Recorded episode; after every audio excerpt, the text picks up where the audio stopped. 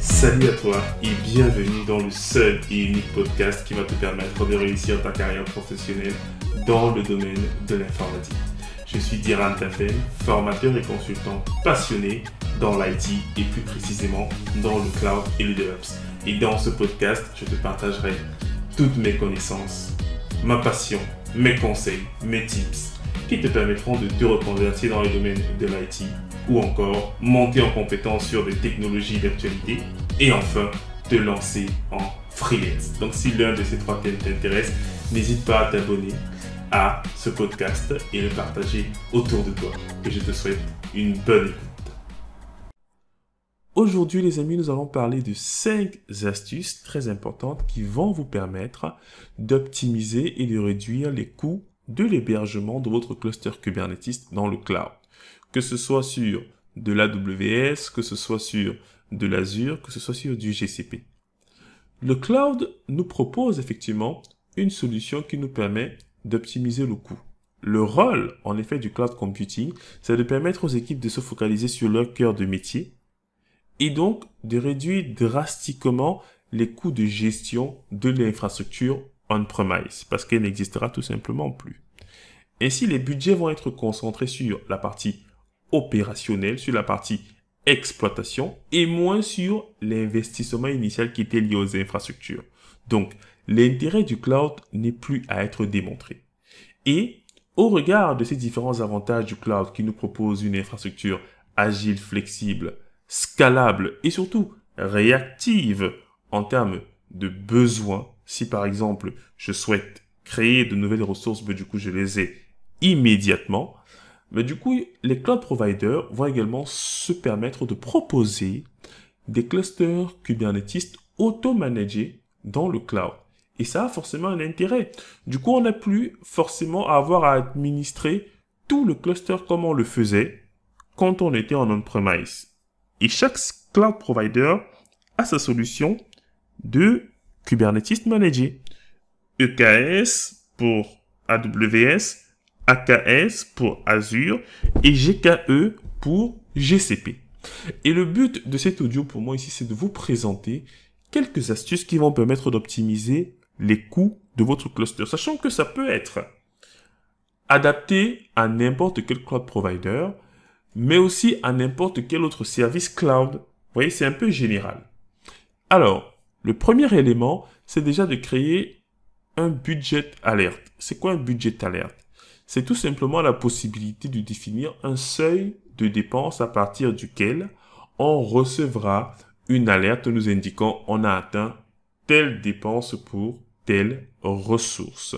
Donc, créer un budget alerte sur votre interface, par exemple sur AWS, vu que c'est le cloud operator que j'utilise au quotidien. Deuxième astuce, c'est d'utiliser l'horizontal pod scaler.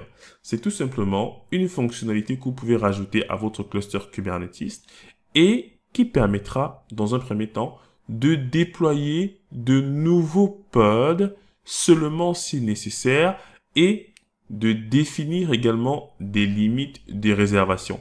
Parce que plus vous exploitez vos ressources de façon optimale, mieux le coût va suivre. Je prends un exemple simple.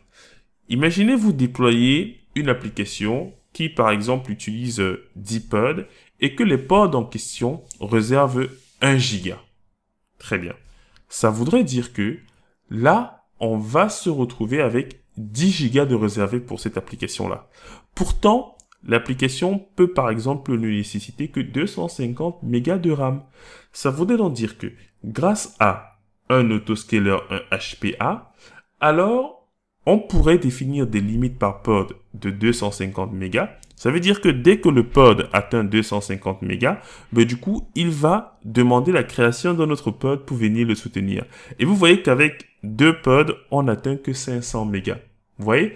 Alors que si on n'avait pas défini ces limites-là et mis en place un HPA, alors on n'aurait pas su gérer de façon granulaire la RAM nécessaire à nos pods. Ça paraît un peu compliqué dit comme ça, mais pour me résumer, le fait de coupler la limitation de consommation de ressources et de définir également les, on va dire la RAM nécessaire pour l'exécution normale de notre pod, grâce notamment à la notion de HPA, alors on peut gérer de façon beaucoup plus fine les ressources dont nos pods auront besoin.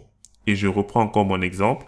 Si j'ai 10 pods qui par défaut, on va dire dans le paramétrage de base nécessitaient 1 giga, en mettant en place un HPA, je peux dire, uniquement lorsque le pod atteint 250 mégas de RAM de consommer, alors crée un nouveau pod. Ce qui fait que je n'aurai pas forcément à déployer 10 pods d'un coup. Non, pas du tout. Et qui nécessite chacun 1 giga? Non, je vais peut-être déployer deux pods et ce n'est que lorsqu'on aura besoin de nouveaux pods ou de nouvelles ressources en plus des 250 mégas que j'ai dit pour chaque pod, mais ben, du coup qui seront créés. Et on appelle ce principe-là en arithmétique divisé pour mieux régner. Donc pensez bien utiliser le HPA. Et l'intérêt d'optimiser sa consommation, forcément, c'est que ça va avoir un impact sur le coût global de notre infrastructure. Et on comprendra pourquoi au niveau du cinquième point. Mais déjà, troisième point, utiliser les spot instances. Les spot instances, c'est un principe assez général au niveau de tous les cloud providers qui vous permet de mettre en place des enchères pour pouvoir avoir à disposition de la puissance de calcul non utilisée par le cloud provider. Ça veut dire par exemple que si à un moment donné, euh, AWS se rend compte qu'ils ont des ressources qui ne sont pas utilisées, ils ont des serveurs qui ne sont pas utilisés, ils peuvent décider de brader le prix.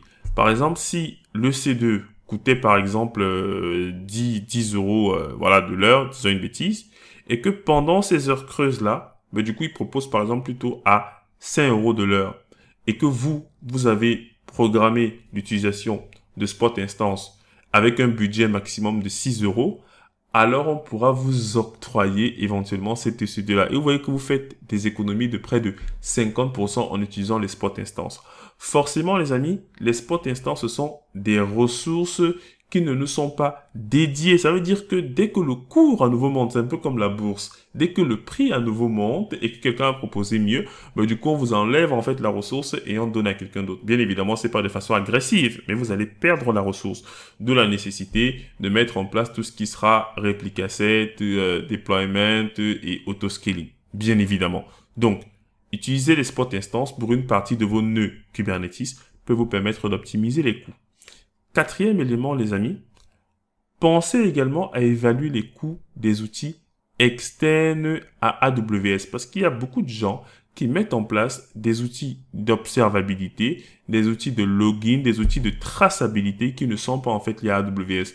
Il y a du Datadog, il y a du Splunk, il y a du Dynatrace, etc.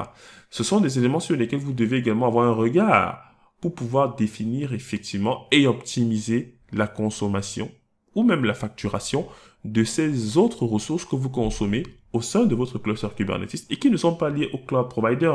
Parce que c'est très souvent des applications SaaS où vous installez un agent sur votre cluster et après qui va se charger de faire le reste. Donc, bien penser à ces coûts externes pour diminuer le coût global de votre infrastructure EKS.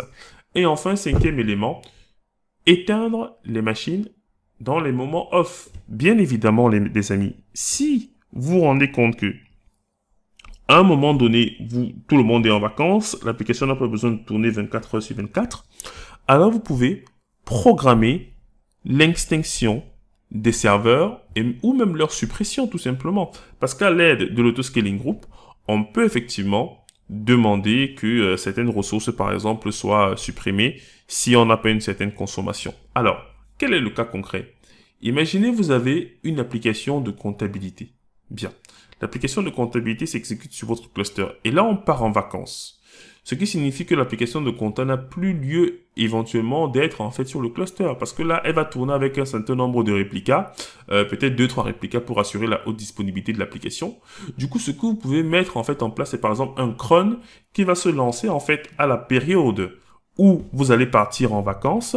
Et dès que vous partez effectivement en vacances, le cron va supprimer les pods et dès que le cron va supprimer les pods, en fait, l'autoscaling va constater qu'on a des machines où la RAM et le CPU, en fait, ne sont plus consommés par des pods. Donc, le nœud va être tout simplement supprimé. Et là, ça va vous faire faire en fait des économies. Donc bien penser à éteindre ou supprimer vos différents pods ou alors vos différents nœuds lorsque ce n'est pas nécessaire. Et bien sûr, ça passe par, un, par une bonne configuration de l'autoscaling group parce que c'est lui qui va supprimer les ressources in. Donc voilà ce que je voulais vous partager dans cet audio les amis. L'objectif étant de vous amener à mieux gérer les coûts de votre infrastructure Kubernetes en utilisant les 5 astuces partagées. N'hésitez pas à nous laisser vos avis et bien évidemment, continuez à partager le podcast autour de vous, autour de vos collègues et laissez-nous des très bons commentaires et une bonne note au niveau des différents outils de podcast sur lesquels vous nous écoutez.